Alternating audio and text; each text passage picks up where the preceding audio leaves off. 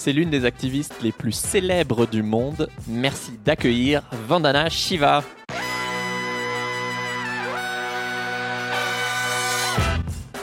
Bienvenue dans Soif de Sens, des histoires d'humains qui changent le monde. Chaque semaine, je reçois un invité écolo, comme aujourd'hui, féministe, euh, comme aujourd'hui aussi d'ailleurs, ou solidaire pour t'aider dans ta quête de sens. Et aujourd'hui, on accueille la docteure Vandana Shiva. Bonjour Vandana. Bonjour. Alors je vais t'introduire en 10 secondes. Euh, tu es une activiste indienne et tu te bats pour que tout le monde ait accès à une bonne alimentation.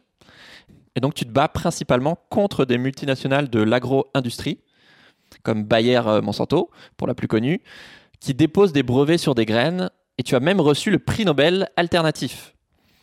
Donc pour commencer, je voudrais te parler de, ta première action de désobéissance civile. C'était euh, contre la déforestation massive avec le mouvement Chipko dans les années 70, où euh, il y avait des femmes paysannes indiennes dans l'Himalaya, où tu as grandi, qui faisaient, euh, je caricature, mais un peu des câlins aux arbres, qui les enlaçaient, qui faisaient des chaînes pour les enlacer plus exactement, bah, pour empêcher que, qu'on abatte ces gros arbres. Sinon, bah, il fallait leur passer sur le corps pour les abattre. Et donc ça permettait de protéger la forêt, la forêt, qui nourrissait ces femmes. Est-ce que tu as vu de tes yeux des, hommes venus pour abattre, des arbres et qui ont fait demi-tour à, cause de ces femmes? Non, non, pas de mes yeux. Tout d'abord, ce qu'il faut savoir, le, mouvement a commencé avant que je m'implique. Ah ok. Moi, j'ai grandi dans la forêt de l'Himalaya, j'ai vu la forêt disparaître petit à petit, et ça me rendait très très triste parce que j'avais l'impression de, de faire partie de cette forêt. J'ai entendu parler de Chipko et du coup, j'ai pris l'engagement d'y aller tous les ans faire du bénévolat. à l'époque, je faisais mon doctorat sur la physique quantique au Canada, mais je revenais pendant mes vacances euh, bah, du coup pour faire du bénévolat. Et le principal truc que j'ai fait, c'était de, documenter la destruction, d'écrire des rapports, écrire sur les actions de ces femmes. Je leur ai donné euh, leur première caméra. euh, on traversait le pays pour faire connaître le mouvement Chipko. Parce que les femmes de ces régions parlaient chacune leur langue et avaient tellement de connaissances sur l'impact de la déforestation. Avec les premiers glissements de terrain, à cause de la déforestation dans les années 70, les inondations, les changements climatiques qui aggravent tout, l'histoire de Chipko, c'est tout ça combiné. Je suis allée à l'université Western d'Ontario, mais mon université d'écologie, mon université de biodiversité, mon université d'activisme, c'est les femmes du mouvement Chipko. Ouais, tu as, appris presque plus auprès de ces femmes qu'en allant euh, à l'université.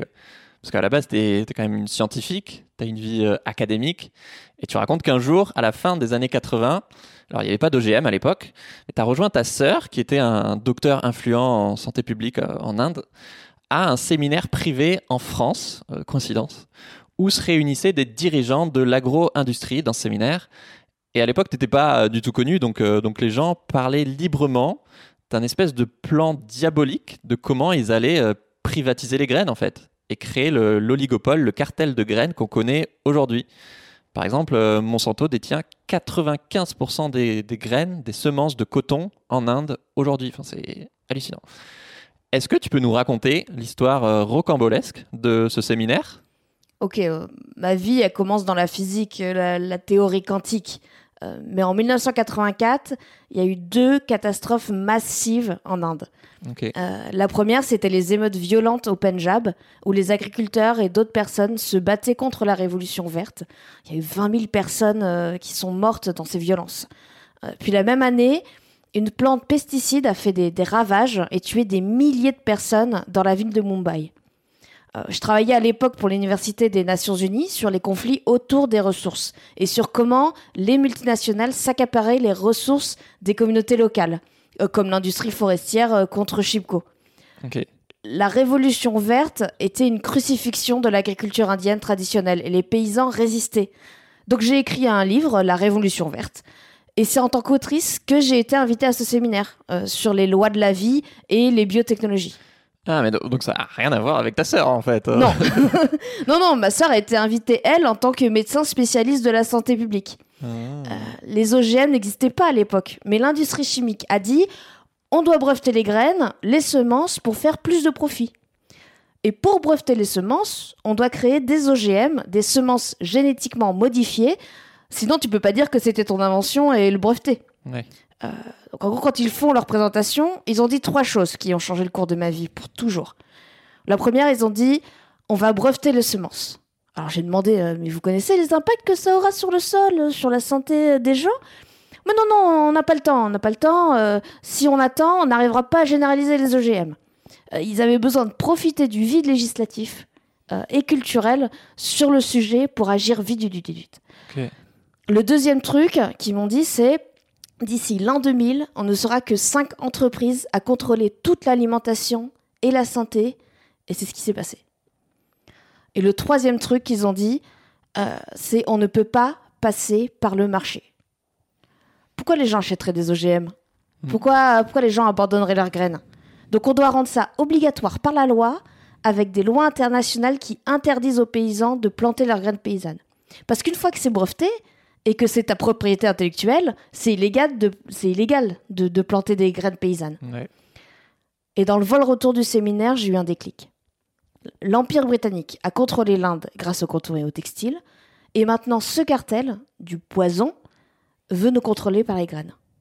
Si Gandhi a dit qu'on fabriquerait nos propres vêtements avec nos métiers à tisser, alors de la même manière, on doit collectionner les graines paysannes pour lutter contre ces gens. Gandhi ne savait pas tisser ses propres vêtements, il a appris. Bon bah moi, euh, je connaissais pas non plus euh, comment euh, faire pousser des graines. J'ai dû apprendre. Je suis allée voir des femmes paysannes et j'ai construit mon ONG Navdanya en 1997. Puis, au fil des années, un réseau de banques de graines collectées partout en Inde. Ce séminaire, il m'a ouvert les yeux quoi, sur, sur comment les multinationales gagnent de l'argent, comment elles construisent des monopoles, comment elles écrivent les traités de commerce international. C'est pour ça que depuis ce jour, que ce soit l'OMC ou la COP26, je vois clair dans leur jeu. Effectivement, en revenant de séminaire, euh, tu décides de consacrer ta vie à cette guerre des graines. tu as commencé à aller de village en village pour collecter le maximum de graines paysannes. Et tu as créé 120 banques de graines. Non, non, non, non. Ça, c'est c'est des vieux chiffres. On Ah. a créé 150 banques de graines. Ok. Et comme je connaissais rien aux graines et que chaque région a des noms différents pour les mêmes graines, j'avais de la chance, mes parents étaient très éduqués et gagnaient bien leur vie. J'ai sorti un vieux livre de leur bibliothèque avec les images de toutes les graines. Et je le montrais aux paysans et je leur demandais Avez-vous cette graine? Et je pouvais récupérer le nom local de la graine. Et c'est comme ça qu'on a créé la, la bibliothèque de graines. Mmh. Et aujourd'hui, les paysans qui ont de vieilles euh, graines paysannes, bah, ils prospèrent. Et ceux qui achètent des graines aux multinationales, ils sont endettés et se suicident. Donc, tu as créé l'association Navdania. Oui, N-A-V-D-A-N-Y-A, Navdania. Et laisse-moi te raconter une petite histoire à propos de Navdania. Avec plaisir. J'allais aux quatre coins de l'Inde pour trouver des graines. Et lors de l'un de mes voyages dans le sud de l'Inde, il y avait une région où les officiers de l'État n'osaient pas aller parce que bah, il y avait beaucoup de crimes euh, et les bandits tuaient des officiers. Donc personne n'y allait. Mais moi, j'y suis allée parce que je me suis dit, les monocultures de la Révolution verte ne sont sûrement pas arrivées jusqu'ici. Ici, il y aura Mmh. encore des graines paysannes. Bon, et j'ai j'ai trouvé un agriculteur qui cultivait neuf très belles cultures différentes, alors qu'on ne voyait plus que des monocultures partout. Et il m'a dit qu'il cultivait bien neuf graines, naf dania. Il m'a donné ces graines et m'a dit que ces neuf graines étaient en parfaite harmonie avec les neuf planètes. Ouais, qu'il ne pouvait pas détruire euh, l'équilibre de cette harmonie. Donc je cultive ces neuf graines. Bon, ce jour-là, j'ai décidé d'appeler mon association Navdania. Ça, ça veut dire quoi, Navdania? Bah, ça veut dire neuf graines. Ah, ok, je- j'avais pas, pas bien compris. Et c'est beau. C'est beau parce qu'en indien, Nav, ça veut dire neuf. C'est le plus grand chiffre. Tu vois, dans les. euh, Et Danya, c'est la graine. Mais Nav, ça veut aussi dire nouveau. Et Dan, le cadeau. Donc ça veut dire neuf graines, mais aussi le nouveau cadeau. Parce que ce qu'on a fait avec Navdanya, c'est de se réapproprier le bien commun que sont les graines. Le bien commun que les entreprises comme Monsanto nous ont pris. Donc d'un côté, tu collectionnes les graines pour aider les agriculteurs à cultiver bio et à rester indépendants. Et de l'autre côté, il se trouve que tu as gagné beaucoup de procès contre des multinationales. Par exemple, tu as empêché les multinationales de mettre un brevet sur le riz basmati ou sur le blé en Inde. Et dans un documentaire, apparais dans un documentaire qui s'appelle La guerre des graines. Est-ce que tu peux nous expliquer, même si tu as commencé un petit peu, C'est quoi cette guerre des graines? Pourquoi est-ce que c'est si important que les multinationales ne contrôlent pas les graines? Bah, les, graines, euh, les graines sont la source de la vie. Donc contrôler les graines, grâce au brevet, c'est contrôler la vie. Et si tu contrôles la nourriture, tu contrôles les gens. Si tu vends des armes, tu contrôles le gouvernement. Donc je me suis dit, oh, ces entreprises veulent aller encore plus loin, elles veulent contrôler les graines. Et si tu contrôles les graines, tu contrôles le sol, la terre et toute sa biodiversité. Et pas juste la vie aujourd'hui, mais aussi la vie de demain. Parce qu'un brevet est donné pour 20 ans dans les nouvelles règles du commerce international. 20 années de brevet, ça veut dire 20 générations de plantes qui appartiennent à ces entreprises. ensuite, comme tous les OGM sont brevetés, et on a fait des OGM uniquement pour avoir euh, des brevets, hein, on le rappelle, et que créer un OGM est une manière très brutale de créer une graine, tout ce que tu fais, c'est injecter un gène pour résister au Roundup, un herbicide par exemple. Sauf que du coup, ça détruit toute la biodiversité autour de la plante. Et en plus, les agriculteurs développent des cancers. Donc, contrôler les graines, c'est aussi détruire la biodiversité. C'est pour ça, c'est pourquoi on doit dire non, non aux Monsanto du monde. On doit dire non aux OGM et se battre contre les brevets sur la vie et les graines. Ok. Bon, les, gens qui, nous écoutent euh, doivent être assez déprimés par, par ce diagnostic. Euh, alors, en tant que Français, comment est-ce que nous, on peut soutenir ton combat bah, D'abord, les Français ne devraient pas être déprimés. Hein. Euh, parce que vous avez une, histoire incroyable de résistance aux, OGM. Hmm. moi, j'ai soutenu les agriculteurs français, j'ai soutenu José Bové. Il détruisait les chandrilles de maïs transgéniques et je suis venue en France en tant qu'experte pour défendre les actions des agriculteurs. Et les agriculteurs ont gagné. La justice a dit que leurs actions servaient le bien commun. Ce n'était pas des actions criminelles. L'action criminelle étant d'imposer les OGM. La France est un des pays qui ne s'est pas précipité sur les OGM.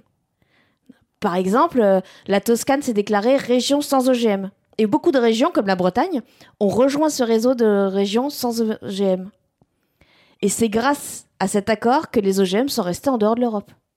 Donc quand tu me demandes euh, que peuvent bien faire les, Français pour nous aider, bon bah trois choses. Un, tout d'abord, soutient la lutte pour la liberté des semences paysannes en France et en Europe. Euh, ensuite, bah, commence à collecter tes graines. Cultive ta propre nourriture. Quand on détruit la biodiversité dans la nature et qu'on injecte du poison dans nos aliments, notre microbiote, est abîmée. Les OGM sont la cause numéro un des maladies chroniques qui explose. C'est pour ça que l'autisme augmente. C'est pour ça que le diabète augmente. Il est prouvé que la nourriture ultra transformée cause des maladies chroniques. Alors, de la nourriture aux OGM, euh, bah, c'est encore pire, quoi. Hmm. Cultive ta nourriture. On connaît les... au pire, tu, connais les agriculteurs qui te nourrissent. Et enfin, dernier point, bah, tout simplement, euh, soutiens le travail de Navdania en Inde. Tu peux contacter l'association Sol aussi en France et euh, Clotilde Bateau. Oui, merci à, Clotilde, à qui j'avais fait des, des vidéos sur YouTube, euh, justement, qui est une association de, soutien aux agriculteurs et de l'agroécologie, qui du coup nous a mis en contact avec Vandana pour cette interview. Donc merci beaucoup Clotilde. toi, Vandana, pourquoi est-ce que toi, tout ça, ça te touche personnellement? Pourquoi ça te tient autant à cœur? Parce que tu aurais pu faire mille choses de ta vie. Pourquoi est-ce que tu as décidé d'y consacrer toute ta vie? Bah, les choses qui me passionnent le plus, c'est la vie et la liberté. Et pour moi, la science sert à comprendre la vie et la nature et protéger cette vie. Donc, pour moi, c'est aussi une obligation scientifique de ne pas autoriser qu'on attaque la vie. Aujourd'hui, les, mensonges, ils explosent partout. Ils explosent. Tout comme les catastrophes se multiplient. Bon, et grâce à ma formation scientifique et agricole, je ne peux pas tolérer ces mensonges. Alors qu'on raconte euh, comme Bill Gates que la fausse nourriture de laboratoire est bonne pour la santé, il a beau être milliardaire, ça ne rend pas ses mensonges vrais. Et le fait de le répéter 100 fois sur les médias qu'il contrôle, CNN, BBC, etc., ne rend toujours pas ses mensonges vrais. J'ai grandi dans une famille qui se battait pour la liberté des Indiens. Gandhi s'est rebellé contre les Anglais en disant Vous voulez rendre notre sel illégal Alors que la nature nous le donne gratuitement On en a besoin pour se vivre alors on ne vous obéira pas. Donc, quand les Monsanto et Bayer et compagnie veulent breveter les graines, je leur réponds que la nature nous donne ces graines gratuitement. Nos ancêtres ont préservé la grande diversité, on a besoin de ces graines pour se nourrir. C'est notre responsabilité envers les générations futures pour les protéger. Et à chaque fois que la liberté, la vérité ou la vie est attaquée, je réponds. Je réponds en m'informant plus. Je réponds en combattant de manière créative, en résistant. C'est pour ça que la désobéissance civile est essentielle. Et je travaille pour créer une solidarité globale. Et pendant un certain temps, on a peut-être l'impression que ces gens sont tout puissants, et puis ils s'effondrent comme un château de cartes. ok, je suis trop inspiré par euh, ce que tu racontes. Euh, je trouve qu'on y pense peu, mais oui, en fait, c'est assez logique. Plus tu manges varié, plus il y aura d'agriculteurs qui, qui, vont cultiver cette biodiversité. Est-ce que tu peux nous dire pourquoi est-ce que manger, c'est un geste politique? Bah, Manger, euh, manger c'est un geste qui a tellement d'impact. Manger, c'est avoir un geste de santé. C'est aussi un geste écolo quand tu soutiens l'agriculteur qui a cultivé ta nourriture. Mmh. C'est aussi un geste spirituel quand tu réalises que la nourriture est sacrée. Mais bien sûr, c'est aussi un acte politique. Quand des multinationales, euh, quatre multinationales et quatre milliardaires, maintenant qui s'allient avec ces multinationales, veulent contrôler ton assiette, pour favoriser leurs graines transformées et leur nourriture transformée. Rien ne pourrait être plus politique. Mais le côté positif, c'est que plus tu manges varié, plus tu soutiens la biodiversité. Plus tu manges sain, plus tu te fais du bien et tu fais aussi du bien à la terre, aux agriculteurs. Ok. Tu es un peu euh, l'ennemi public numéro un de l'agro-industrie j'ai lu que pendant, les procès, tu recevais des, menaces de mort, euh, on tentait de, corrompre euh, les collègues de, ton ONG. Et en 2020, il se trouve qu'il y a eu plus de 200 morts dans le monde d'activistes écolos, sûrement des, tués pour la plupart par, par des tueurs à gages. ma question est simple, est-ce que ta vie est en danger, Vandana? Ma vie a été menacée. Mais tu sais, la principale raison pour laquelle des multinationales euh, cupides trouvent que des gens comme moi sont une menace, c'est qu'elles veulent arrêter mon combat. Donc ma stratégie est que le combat continue d'une manière ou d'une autre, avec ou sans moi. Le jour où ils m'ont menacé, je déposais plainte contre Monsanto. Je recevais des appels me disant que si je déposais plainte, je ne serais plus en vie. J'ai dit à mes amis de photocopier la plainte et je leur ai dit, s'il m'arrive quelque chose, s'il vous plaît, s'il vous plaît, s'il vous plaît, déposez quand même ma plainte. Et là, ils ont réalisé que, oh, oh mon Dieu, mais on peut se débarrasser d'elle, mais on ne peut pas se débarrasser de sa lutte. Poursuivre le combat grâce à la solidarité doit être la stratégie des activistes. Tous les activistes sont menacés. Parmi les centaines d'activistes, euh, par exemple en Amérique latine, contre la construction d'un barrage, j'en connais tellement, tellement qui ont été tués, euh, comme Bertha Saceres. J'en connais tellement. En Amazonie aussi. Regarde ce qu'ils ont fait au, Canada aux, aux indigènes euh, qui protestent contre la construction d'un gazoduc. Ils les attaquent brutalement, comme si c'était des criminels. Alors qu'ils défendent simplement leur maison, quoi. Ils, défendent leur terre. La cupidité est tellement sans limite et l'usage de la violence comme instrument de pouvoir est devenu si courant qu'il croit que la violence bah, mettra fin aux résistances. Mais dans l'histoire, la résistance non violente a toujours été aussi puissante. Tout en décentralisant sa lutte, c'est pour ça que j'ai distribué des sacs de graines. Tu sais, j'aurais pu faire un seul sac de graines, mais ils auraient pu le détruire en un jour. On doit multiplier les graines pour qu'ils ne puissent pas les faire disparaître. Les activistes doivent se multiplier pour qu'ils réalisent Mon Dieu, mais il y en a trop pourquoi tu crois que les agriculteurs indiens ont gagné cette année quand le gouvernement voulait passer une loi qui les pénalisait? Ils ont gagné parce que des milliers d'entre eux se sont mobilisés et se sont battus. Il y en a criminalisé, ils en ont criminalisé quelques-uns. Euh, bon, il y a quelques-uns qui ont été mis en prison. Mais le mouvement, il ne s'est pas arrêté. C'est là que le gouvernement a réalisé que peu importe s'ils utilisaient beaucoup de violence, les agriculteurs restent, résisteront de manière non violente et ne céderont pas. Actuellement, on est les perdants et eux les gagnants. C'est ça qu'on doit inverser. Et quand tu penses comme ça, une petite vie dans un monde merveilleux. Et c'est pas grave si ta vie prend fin, car moi je sais que le combat continue sans moi. Donc oui, oui, j'ai été menacée, mais j'ai pas peur. Je n'ai pas arrêté de militer, au contraire, j'ai milité encore plus fort. Oui, c'est littéralement David contre Goliath.